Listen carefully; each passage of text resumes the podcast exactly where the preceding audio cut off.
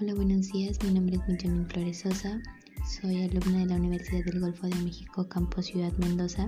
Y el día de hoy les voy a platicar un poco acerca de este maestro y pedagogo francés llamado Celestin Freinet.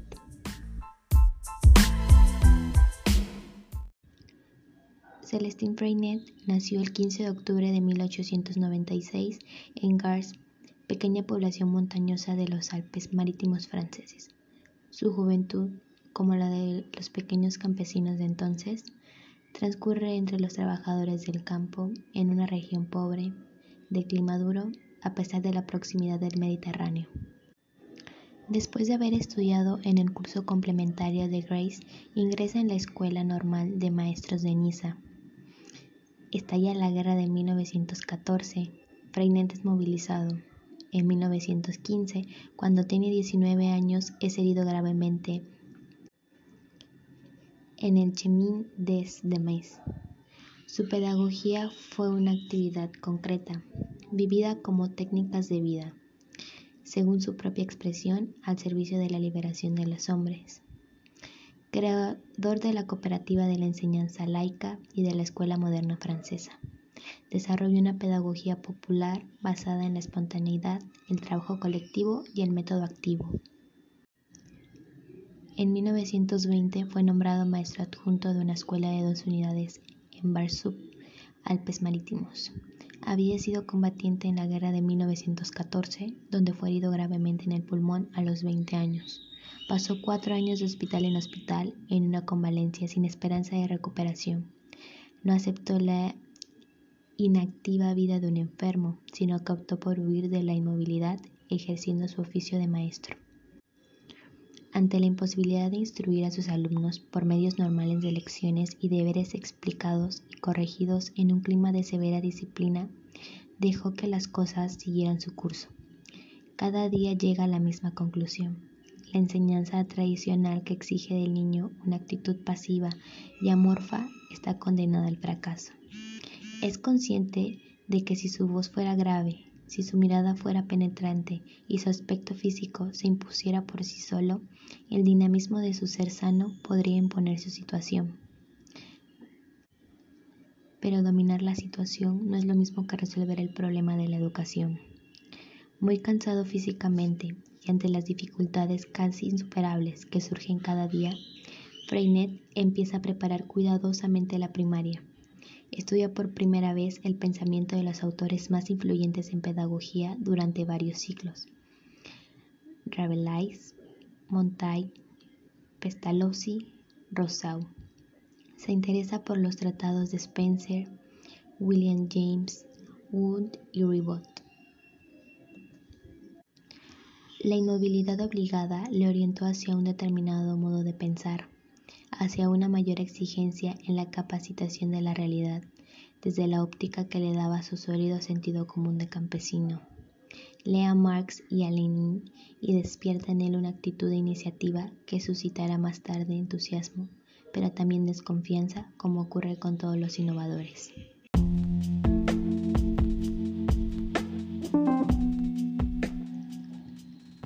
Chiquillo que está ante el joven maestro no es tan solo el alumno que debe aprender a leer, es el hijo del campesino y de la lavandera, es el niño del campo y del arroyo, es el pequeño salvaje, el niño poeta y pensador que solo se recrea en su soledad.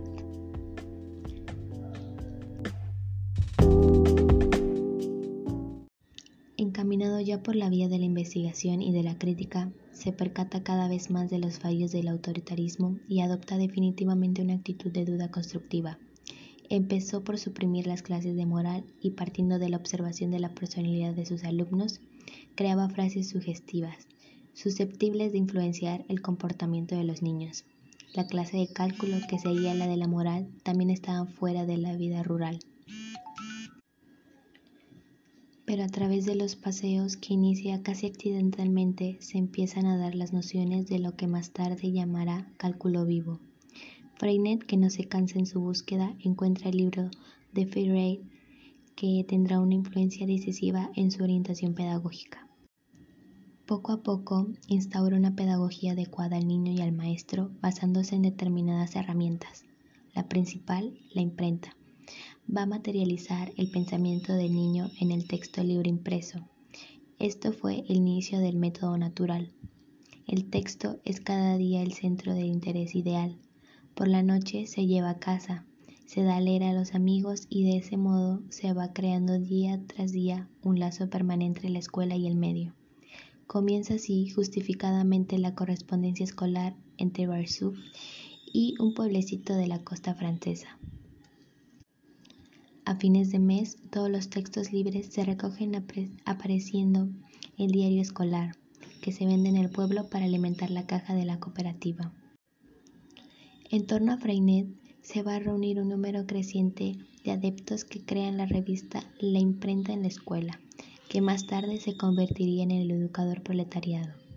Estos adeptos se agruparán en la cooperativa de la enseñanza, laica, impulsora de la renovación de la enseñanza. La CEL fue fundada en 1928, fabricaría el material indispensable que se experimentaría por centenares de maestros favoreciendo de esta forma un movimiento cooperativo de investigación.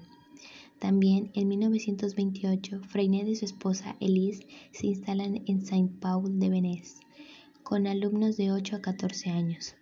Pronto la imprenta partiendo de textos libres va a poner en contacto el medio social con la escuela. Los aparceros padres de los alumnos ofrecen sus simpatías a Freinet, pero los propietarios, al percibir el aire de renovación social y escolar, se empiezan a coaligar contra el renovador. Este asunto origina un conflicto que llevaría a Freinet a dejar la escuela pública y crear su propia escuela privada, la escuela Freinet. Campesino mediterráneo y en ocasiones poeta, Freinet se expresó de buena gana mediante imágenes y parábolas. Su acción cotidiana como educador tenía un fundamento. La escuela es de la vida y para la vida. Una escuela proletaria basada en unas técnicas que son las herramientas del aprendizaje. No cambió de manual ni de forma de tratar las lecciones, cambió toda la concepción del aprendizaje. Las dimensiones pedagógica, política y social son elementos fundamentales de la vida y obra de Freinet.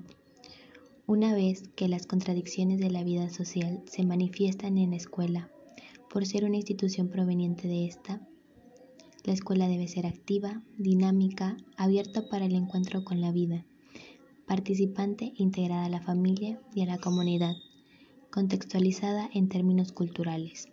La adquisición del conocimiento debe efectuarse de forma significativa y placentera, en comunión con una nueva orientación pedagógica y social, en la cual la disciplina es expresión natural, consecuencia de, la organización funcional de las actividades y de la racionalización humana de la vida escolar. Freinet generó cambios en las relaciones profesor-alumno, escuela y saber, animando por la idea de ofrecer un papel activo a los niños y niñas en el plano escolar. Él realizó una acción educativa en la que teoría y práctica no se oponían, sino que una no podía desarrollarse sin la otra.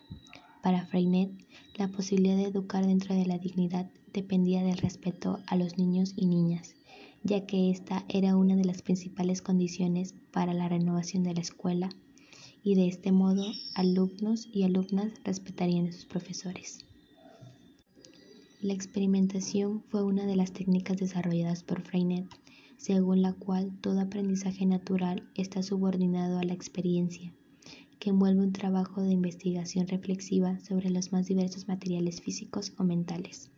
Aptitud para observar, manipular, relacionar, emitir hipótesis, verificarlas, aplicar leyes y códigos y comprender cada vez informaciones más complejas. En síntesis, a partir de sus propias experiencias, en confronto dialéctico con el mundo, el educando construirá su personalidad y, proveerá los elementos de su propia cultura. Otro aspecto a resaltar de la pedagogía freinetiana tiene relación con la libre expresión, la cual es la manifestación de la vida. Para Freinet, al promover la libre expresión, se, da la palabra a los niños y niñas. El centro de las cuales son ellos, sus vidas, sus necesidades y sus posibilidades, que constituyen la base del método de educación popular dependiendo por esta pedagogía.